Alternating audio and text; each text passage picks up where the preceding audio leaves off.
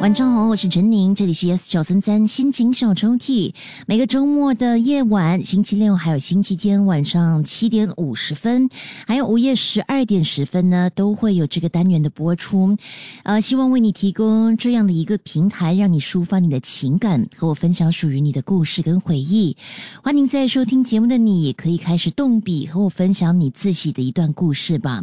呃，可以让你通过这样子一个方式呢，来诉说你心。中的一些话语，你可以电邮至 my letter at yes 九三三 dot s g m y l e t t e r，期待能够在不久的将来拉开属于你的心情小抽屉。如果有指定的歌曲或呃日期的话呢，你都可以在 email 当中附上，我会尽量的为你安排。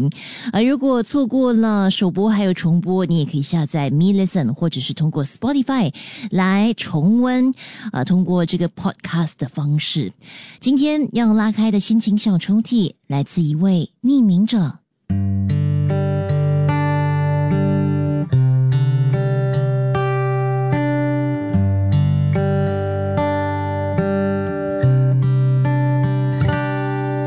我们都会随口撒小谎，明明还没有吃午餐，却说我已经吃好了；明明不打算再见某个人，却说。改天再约。明明觉得朋友今天的裙子有点奇怪，但面对心情不好的他，却说着还 OK 啦。其实，我们选择撒谎，只不过是担心真相太过麻烦，太过赤裸，太过伤人，不是吗？已经很久了吧？这谎言。小时候听说，对于不擅长说谎的人，说谎是一件很麻烦的事，因为你必须记得你说了什么，忘记的话，一切就归零。可笑的是，我确实不擅长说谎，所以若在逼不得已的情况，我得那么做的话。说的假话，我都会记得一清二楚。有人问道：“你喜欢他吗？”我当然喜欢他，喜欢到无法自拔。但我不能喜欢他，因为这是一个不会有结果的告白。那何必冒这个险，把拥有的友情给弃权了呢？有人问道：“那么，你有暗恋的对象吗？”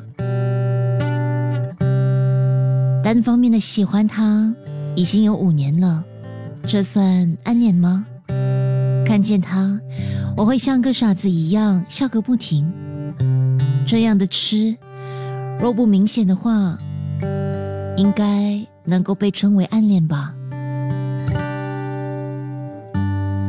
好朋友。不能牵手，好朋友不能拥有，好朋友有好多好多的限制。这样的关系，我能够接受吗？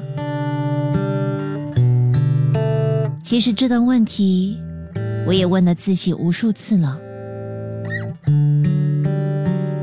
嗯，有些谎话被揭发后，会像一张纸一样。折了，就永远会有余留的折线。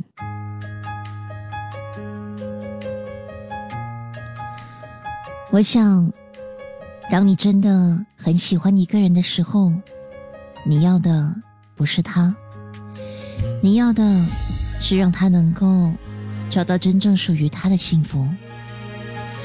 我会遵守我的谎言，远远的，默默的。祝福你！即刻下载 Me Lesson 应用程序，收听更多心情小抽屉的故事分享。你也可以在 Spotify 或 Apple Podcasts 收听。